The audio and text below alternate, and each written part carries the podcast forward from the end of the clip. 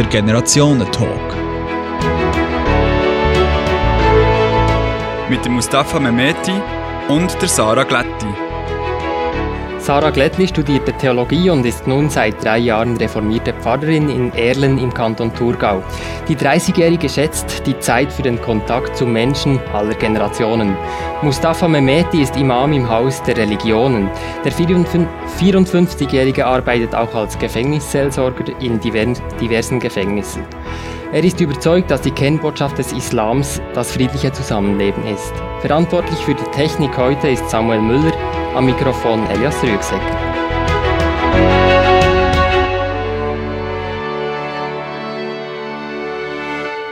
Ja, Sarah Glättl, ich möchte gleich bei Ihnen beginnen. Warum sind Sie Pfarrerin? Ich bin Pfarrerin, weil der Glaube für mich schon seit Kindheit eine wichtige Rolle gespielt hat.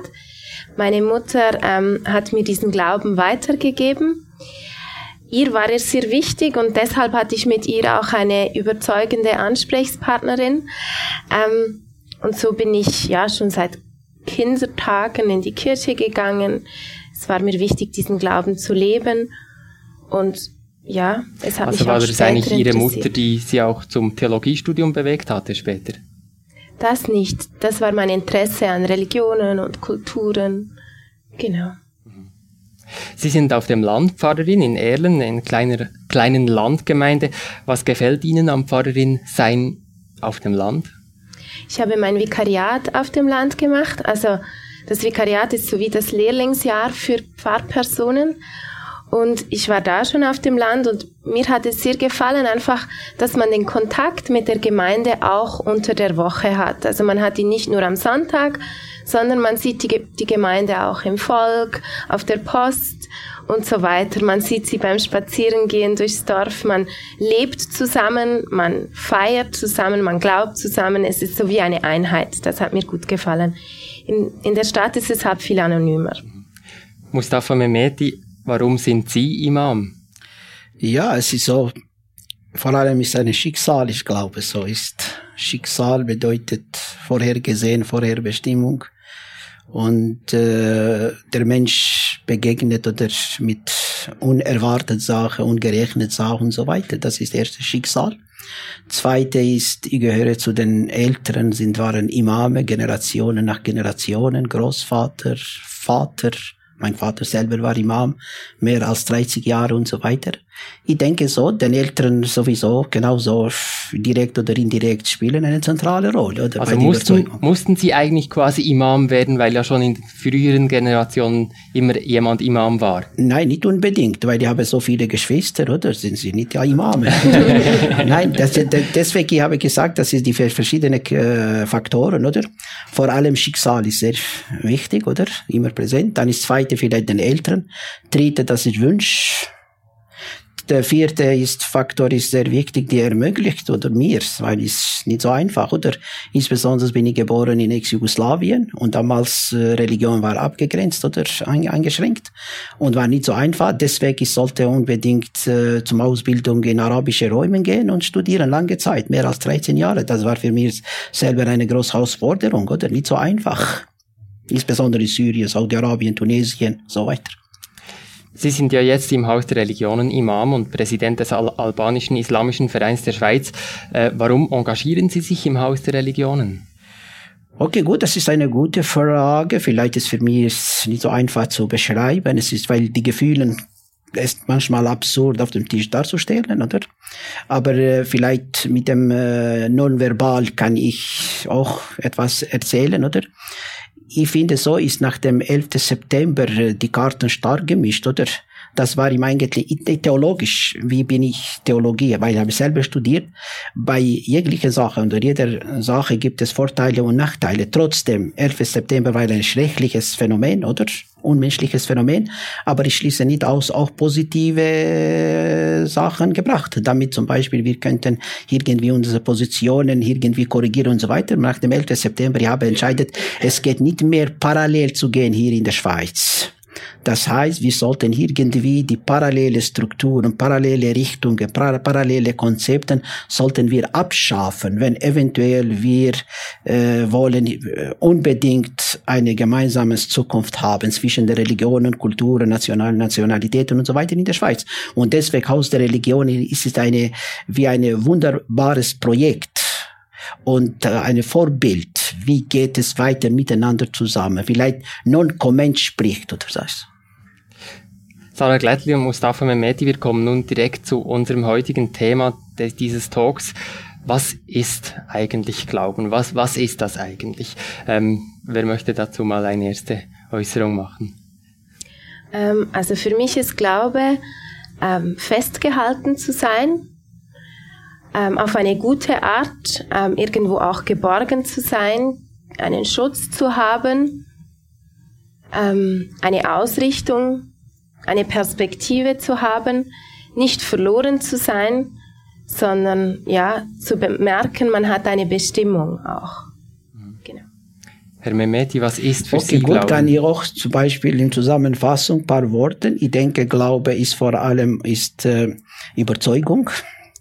Dann ist, äh, wie steht theologisch, Mensch ist schwach und normalerweise braucht Zuwandlung und so weiter. Und im Glaube der Mensch findet Zuwandlung und gleichzeitig er findet auch Alternativen, Perspektiven, Zukunft. Äh, er denkt nicht nur über die Seite des Lebens, sondern auch nach dem Tod, weil theologisch äh, mit dem Tod das Leben beendet nicht, sondern geht weiter mit anderen Dimensionen. Deswegen, ich denke, im Glaube findet man äh, ewige Perspektive. Sehen Sie diese ewige Perspektive bei Ihnen auch, Frau Glättli? Ja, genau. Ja. Ähm, in unserer Sprache brauchen wir das, ja das Wort Glauben ähm, für Verschiedenes. Also wenn jemand sagt, ich glaube dir, ähm, ist das nicht das gleiche, wie wenn ich sage, ich glaube an Gott. Ähm, wie gehen Sie mit diesem Wort Glauben um? Ja, es sollte Unterschied sein, oder zwischen die Verhältnisse und Beziehungen zwischen Mensch und Gott. Es gab Unterschied, oder? Weil äh, mit Menschen, wenn wir in Beziehungen, meistens in der Öffentlichkeit oder die Beziehungen, aber mit dem Gott interne Beziehungen und so weiter. Deswegen in unserer Theologie steht, Gott weiß, was der Mensch verbohrt im Herz, sondern der Mensch weiß überhaupt nicht. Jetzt, jetzt was gerade, ich rede hier und so weiter. Die Leute können nur mir meine Worte oder einschätzen oder so weiter. Sonst, was ich habe im Herz, niemand weiß nicht. Deswegen die, die Beziehungen Verhältnisse mit dem Gott mehr konstruktiv. Eine Frage ist ja, ist Glauben etwas, was alle Menschen tun, oder ist das etwas, das nur einige Menschen tun? Also glauben alle Menschen, was denken Sie dazu? Ähm, ich denke ja, alle Menschen glauben an etwas. Dass es zum Beispiel Größeres gibt, dass, dass man es sieht, dass es irgendwie weitergehen könnte. Ähm, also Dinge, die nicht berechenbar sind und man doch darauf hofft so. Ich denke doch, dass das praktisch alle machen. Vielleicht noch solche, die das gar nicht möchten. ja. ja. Was bringt es eigentlich zu glauben? Man könnte auch sagen, ja, man hält sich besser an das, was man weiß, und das mit dem Glauben lässt man besser bleiben, weil man es ja nicht wissen kann. Was bringt es, wenn man glaubt? Ja, okay, gut. Ich denke, es gibt es unterschiedliche Stellung, Positionen, oder? Weil gibt es unter den Menschen auch ungläubige Menschen. Trotzdem, sie haben Perspektive, oder? Und so weiter. Deswegen ist äh, äh so ist äh, Gott hat Menschen in Verschiedenheit geschaffen oder dann sie selber oder irgendwie ihre Schicksal ihre eigenen Hand übernehmen oder und deswegen ist äh, es gibt jetzt ja christliche Glaube, jüdische Glaube, muslimische Glaube und so weiter und so weiter. Es, ich denke, substanziell grundsätzlich im Glaube gibt es keinen Unterschied zwischen den Religionen, sonst nur äh, Konzept, Plattform oder Weg, verschiedene Wege und so weiter. So ist im Prinzip. Sehen Sie das auch so, Frau Glättli, dass es zwischen den Religionen eigentlich nicht einen großen Unterschied gibt in diesem Glauben an sich? An was man glaubt? Ja, ich glaube auch. So die Hoffnung auf das, der Glaube dort ist ja gleich. Was war noch vor Ihre Frage? Ähm, also ich, jetzt bringen Sie mich etwas aus dem Konzept, weil ich habe da noch viele Fragen, die okay. ich noch stellen wollte, weiß nicht genau, welche ich alle gestellt habe. Ähm, aber wir gehen mal einen Schritt weiter. Mhm. Jetzt haben wir gefragt, was ist Glaube? Jetzt würde mich ja schon noch interessieren, und woran glauben Sie? Ähm, ja, woran glauben Sie? Herr Mehmeti, woran glauben Sie? Ja, okay, gut. Es gibt im Islam die Glaubensartikel, oder? Äh, Im Islam gibt es die fünf Säulen des Islams in der Praktikum oder in der Praxis. Dann gibt es sechs Glaubensartikel. Aber ich denke, bei sechs Glaubensartikeln, wir im Monotheisten, Juden und Christen und Muslimen haben nicht so große Unterschiede grundsätzlich. Weil bei Glaubensartikeln steht, wir glauben an Gott zuerst, dann heilige Bücher, Zweite, das heißt Tora, Evangelium und Koran. Wir betrachten das als heilige Schriften und wir sollten die nicht verleugnen oder sollten unbedingt genauso akzeptieren äh, als unantastbar Wort Gottes. Evangelium, Tora und äh, Koran. Dann dritte an die Engel, weil Gab Gabriel ist eine sehr bekannte oder und äh, bei allen Monotheisten. Dann wir glauben an Schicksal, vorher Bestimmung, vorher gesehen. Dann ist Wiederaufstehen und jüngstes Tag des Gerichts. Hölle und Paradies. Jetzt haben Sie das alles so aufgezählt. Ist das das, was der Islam lehrt oder ist das das, was Sie persönlich glauben? Oder fällt das für Sie komplett zusammen? Nein, ich denke, Glaube in Glaube ist theologisch, weil ich habe selber Theologie studiert und äh, Gott sei Dank auf Arabisch und wende zu den heiligen Texten. Und für mich ist Glaube ist relativ bleibt nicht ständig und statisch. Mhm. Das heißt, also das verändert sich. Ja, ändert. Ich denke, so ist im Prinzip theologisch in unserer Theologie so deutlich klar gemacht. Vielleicht morgen früh kann jemand starke Glaube haben, haben Nachmittag umgekehrt, oder? So ist. ja, ja. Sarah Glättli, woran glauben Sie? Also ich glaube an einen durch und durch barmherzigen Gott, liebenden Gott, ähm, einen Gott, der uns, also jedes einzelne Individuum liebt und uns auch durch Jesus Christus nahegekommen ist, uns eigentlich durch Jesus gezeigt hat, wie er ist und uns auf den liebenden Vater verwiesen hat. Ein Gott, der ein Interesse hat, eben auch in Kontakt zu treten mit uns Menschen, eine Beziehung aufzubauen. Genau, an einen Gott, der nicht in dem Sinn Manchmal hat man so das, die Vorstellung von einem sadistischen Gott, der straft und dem das gefällt, wenn Leute leiden müssen. Das glaube ich überhaupt nicht, sondern ein Gott, der eben ist wie ein Vater, der, der sich freut, wenn das Kind Fortschritte macht, wo es aber manchmal auch Korrekturen braucht auf einem Weg. Genau. Welche Konsequenzen bringt jetzt für Sie persönlich dieser Glaube, den Sie jetzt beschrieben haben, in Ihrem Alltag? Also was bedeutet das konkret, Sarah Glättli, wenn Sie jetzt das, was Sie gesagt haben, glauben im Alltag? Also dass ich zum Beispiel mit diesem Gott immer auch sprechen kann im Alltag, wenn ich nicht mehr weiter weiß oder wenn ich zum Beispiel auch gestresst bin. Das passiert ja manchmal schon auch, dass man so vieles hat, dass man sich wieder auf Gott zurückbesinnt und fragt, ja, was ist jetzt eigentlich wichtig im Moment? Was ist zentral und was kann ich auch auf der Seite lassen? Dass ich auch bei Entscheidungen fragen kann, ist es richtig, das zu tun oder, oder eigentlich nicht? Ein Gott wirklich, finde ich, der, der einem durchs Leben führt und immer auch den nächsten Schritt so aufzeigen kann. Und Sie sprechen quasi wie direkt Gott an und fragen konkret äh, diese Dinge, die Sie jetzt gesagt haben. Genau, also zum Beispiel auch im Vater unser, oder? Dein Wille geschehe. Wir beten ja immer dies auch, dein Wille geschehe. Und dann glaube ich auch, dass, dass Gott uns dann auch richtig lenkt, uns die richtigen Gedanken schenkt. Aber ja, ich frage auch ganz konkret. Jetzt habe ich hier noch fünf Dinge und ich habe nicht mehr genug Zeit. Was soll ich jetzt noch tun? Und da antwortet er. Oder sie? Ich würde schon sagen, dann kriege ich einen richtigen Eindruck. Ich komme schon mal zur Ruhe ich kriege den richtigen Eindruck, was jetzt dran ist und was nicht. Herr Mehmeti, was bedeutet bei Ihnen der Glaube für Sie konkret im Alltag? Okay, gut, das ist nicht so einfach zu beschreiben, oder? aber ich bemühe mich. Es gibt eine Verse im Koran auf Arabisch, Allahu nurus samawati wal ard. Das bedeutet, Gott ist der, das Licht, der Himmel und die Erde. Und ich denke, so Gott beleuchtet mir äh, im Alltag, damit ich kann zum Beispiel die Sachen oder Handlungen zu Unterschied zu machen zwischen positiv und negativ und was ist äh, böse und was ist nicht äh, gut und so weiter und so weiter. Das, was äh, ermutigt mir zum Beispiel im Alltag Alternativen zu finden, Auswege zu finden, wie kann, äh, ermutigt mir zum Beispiel bei die Herausforderungen nicht aufgeben und so weiter. Das, das ist so ist. Jetzt hat der Glauben ja viele Seiten. Eine Seite ist auch eine gewalttätige. Im Namen von Religionen oder auch von gläubigen Menschen wurden und werden Kriege geführt. Ähm, wann wird Religion, wann wird Glaube gefährlich? Ja, okay, gut, vielleicht wollen Sie zuerst? Okay, gerne. gut, weil die Gewalt ist mehr zugenommen bei Muslimen. Überall gibt es Gewalt heute äh, oder auch in Vergangenheit bei Religionen. Gewalt ist präsent, aber bei Muslimen aus verschiedenen Gründen heute ein bisschen etwas vielleicht mehr zugenommen. Und ich denke, Religion hat auch eine Grenzen. Wenn jemand die übertreiben, oder?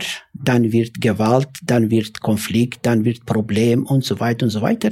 Theologisch, wir dürfen genauso wie zum Beispiel äh, Lebensmittel oder Nahrungen wir benutzen im Alltag. Wenn wir irgendwie nicht beachten, nicht vorsichtig und so weiter, statt zum Beispiel positiv zu Einflüssen in Gesundheit, machen wir negativ. Genauso auch Glaube. Das heißt, äh, wenn jemand misshand, missbraucht oder äh, misshandelt Glaube und so weiter, dann wird automatisch negativ beeinflusst. Genauso wie ist heute zum Beispiel mit solchen Phänomenen Extremisten, Terroristen, Selbstmordanschläge und so weiter. Das machen sie im Namen Gottes. Aber normalerweise, ich denke, hat, sie hätten keine solche Anrecht, weil wie gerade vorher beschreibt, Gott ist Barmherzigkeit, Gott ist Erbarmen, Gott verzeiht und so weiter. So ist im Prinzip. Solche Werte wir sollten oder solche Attribute wir sollten im Alltag bezeichnen, oder? Ist schon noch eindrücklich. Sie beschreiben Gott oder Allah jetzt sehr ähnlich eigentlich in den ähm, Eigenschaften, die Sie ihm zuschreiben. Und eben auch bei Ihnen noch die Frage, Sarah Glättli, wo wird dann Glaube gefährlich? Weil, weil eigentlich hätten sie ja, hätten die verschiedenen Religionen doch eine gemeinsame Basis. Also ich würde sagen, wenn man die Bibel nicht mehr so nach dem Zentralen auslegt, das Zentrale würde ich sagen, ist ja die Liebe. Oder die Liebe zu sich selber, die Liebe zu Gott, die Liebe zum Nächsten. Und wenn man so, ich, ich denke jetzt an die Kathol Katholiken und die Reformierten, die ja zum Beispiel auch gestritten haben. Ähm, Ein ähm, bisschen, ja. genau. Die, wenn man einfach stur auf seiner Position beharrt und es geht nachher nur noch um die Positionen und man meint, man sei näher bei Gott und der andere meint es auch und dann clasht es und man realisiert wie nicht mehr. Aber das Fundamentale wäre eigentlich die Liebe gewesen, ja. Das ist der Generationentalk zum Thema Glauben mit Mustafa Mehmeti und Sarah Glättli. Als kleine Auflockerung haben wir nun einige Satzanfänge vorbereitet, die Sie beide ganz kurz und grammatikalisch korrekt möglich, dass das ganz kurz bleibt, beenden können. Ähm, Sarah Glättli von älteren Menschen. Lerne ich das? Von älteren Menschen lerne ich, dass ich gelassener, dankbarer sein kann und ja. Punkt. Von jüngeren Menschen lerne ich das? Ja, äh, Hoffnung, Perspektive und so weiter. Der Kontakt zu Menschen verschiedener Generationen ist mir wichtig, weil? Weil es immer ein, ein Perspektivenwechsel ist. Mhm. Der Kontakt zu Menschen verschiedener Generationen ist mir wichtig, weil? Ja, weil ist äh, ja schwierig. Was kann ich sagen? Oder für mich ist schwierig jetzt so formulieren oder verbalieren. Aber das ist ihm eigentlich eine Gnade Gottes, oder die. Also dieses Miteinander. Mhm.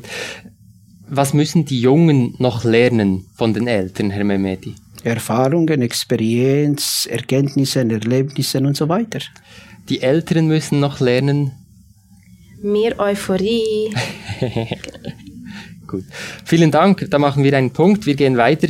Ähm, Sarah Glättli, Mustafa Mehmeti, verändert sich der Glaube eines Menschen innerhalb seines Lebens? Sie haben es vorhin schon ein bisschen angetönt. Können Sie das noch etwas vertiefen?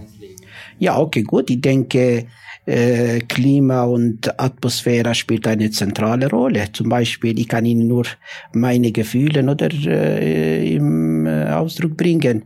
Äh, solche Konzept, welche heute bin ich demonstriere und manifestiere im Alltag, wie wir zu manifestieren, vor 10, 15 Jahren habe ich selber Schwierigkeiten gehabt.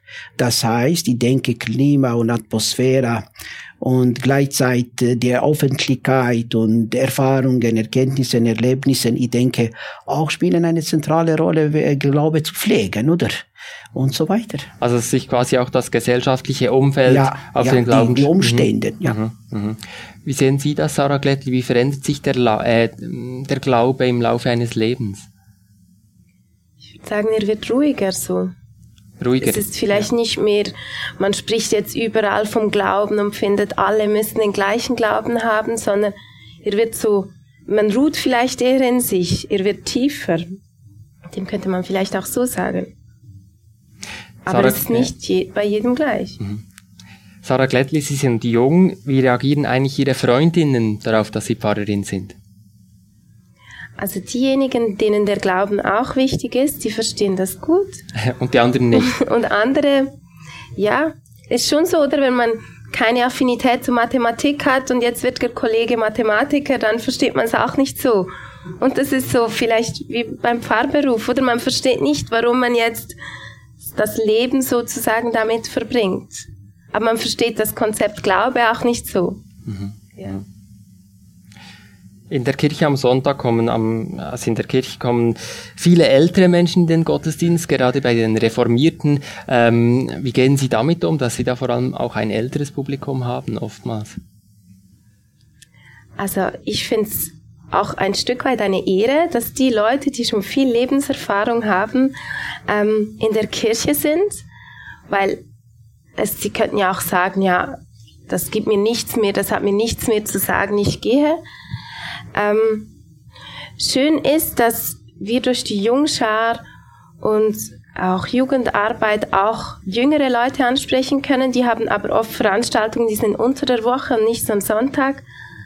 Ähm, und deshalb finde ich das in dem Sinn auch nicht so schlimm. Genau.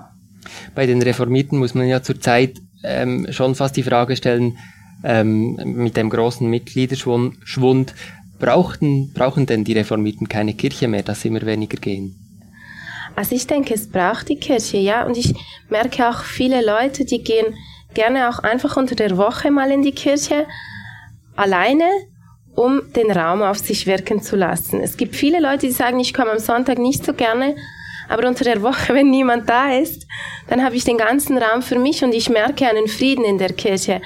Dann kann ich gut alleine für mich dort beten und ich denke, ja, jedes Dorf braucht einen Ort der Stille, der Ruhe, wo man weiß, hier wird Gott angebetet. Hm.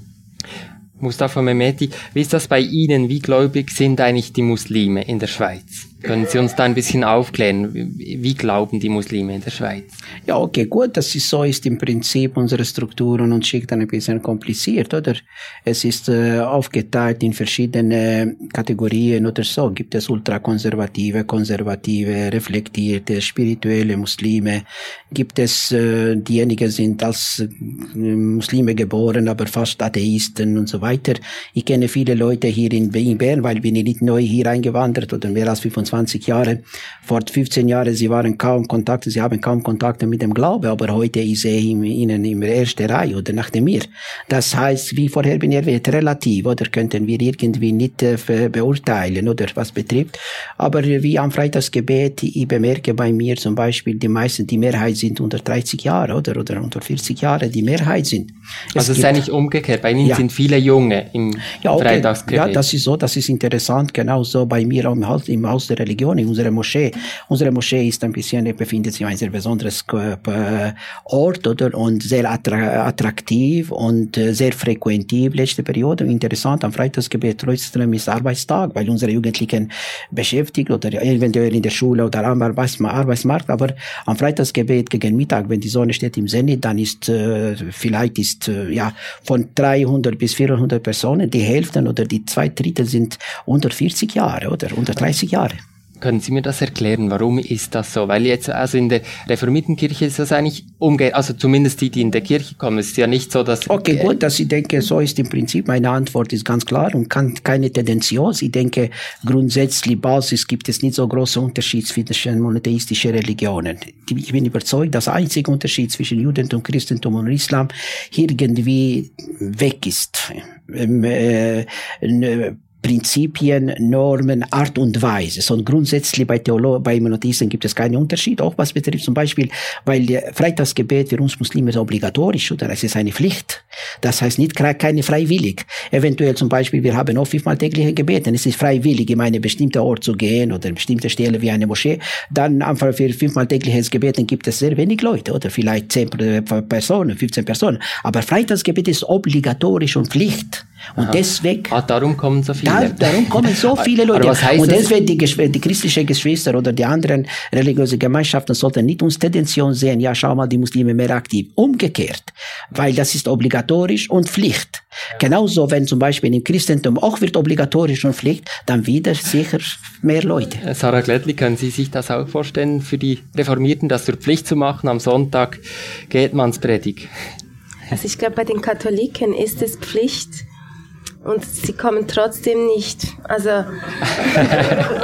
es ist eben so ein bisschen, ja. Okay, gut, bei Katholiken, bei Katholiken äh, letztes Studium, das war ganz klar, die, die Katholiken sind mehr äh, praktizierte Glauben, Gläubigen in der Schweiz. Oder? Mhm, das kann schon Das ist selbstverständlich, oder?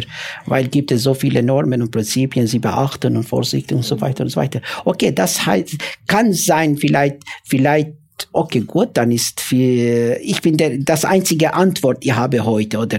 Weil das ist, ich habe auch Unterschied zwischen, ich gebe Ihnen nur ein Beispiel, zwischen Muslimen aus Balkanländern oder Türken mit den Muslimen aus arabischen Räumen. Bei fünfmal tägliche Gebeten, bei arabischen Räumen, die Rechtsschulen, sind die verpflichtend, unbedingt in meine Moschee zu machen. Deswegen, wenn ich gehe zum Beispiel in Saudi-Arabien oder Tunesien, ich finde im Mittagsgebet oder Nachmittag so viele Leute. Wenn sie kommen bei uns zum Beispiel in Balkanländern in der Türkei, weniger Leute, weil bei uns ist fakultativ und freiwillig. Das ist so ein Maßstab. Also ich, ich denke auch, es ist wichtig, so im Glauben, sich an gewisse Dinge zu halten und die wir auch als Pflichten zu nehmen. Aber ich denke, es muss immer von einem selber kommen. Wenn es so auferlegt ist, dann drückt es fast eher noch runter oder dann denkt man, oh, das bin ich damals nicht gewesen, jetzt auch nicht. Jetzt stehe ich schlecht da vor Gott und das kann es ja wie nicht sein. Und deshalb denke ich auch, ist nicht sinnvoll. So aber interessant, ja, okay, gut, dann, es ist nicht die, die Situation, über die theologische Sache zu reden, aber die, das Gebet in Islam hat einen besonderen Stellenwert. Mhm.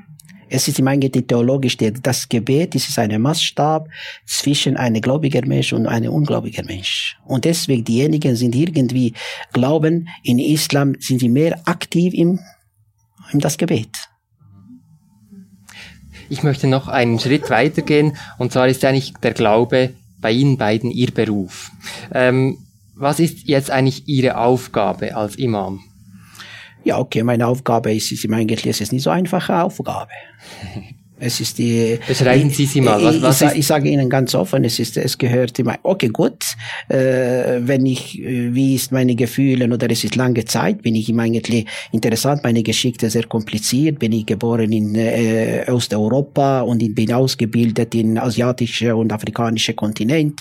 Dann mehr als 25 Jahre in der Westen, explizit in der Schweiz und so weiter. Das ist eine Bereicherung, eine Chance als Imam zu sein. Aber gleichzeitig es gehört zu einer großen Herausforderung.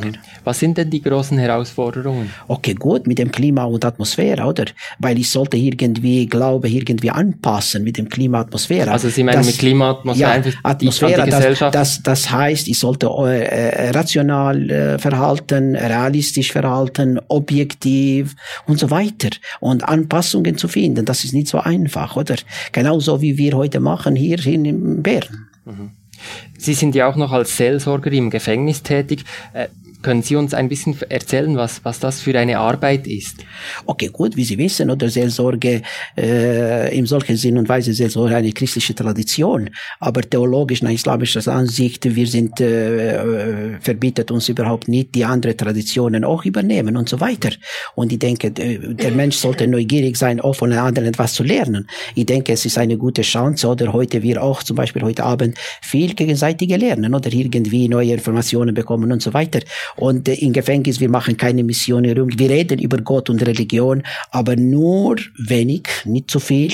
Und deswegen äh, unsere, unsere Aufgabe im Gefängnis, im Gefängnis, wie ich mache in der Praxis, Menschen zu begleiten in schwierige Situationen oder das ermutigen, neues Kapitel zu eröffnen und so weiter oder die Vergangenheit in die Rücken zu lassen. Das ist unsere Aufgabe. Sonst es ist nicht unsere Aufgabe, Menschen dort zu überzeugen oder äh, missionieren, missionieren und so weiter.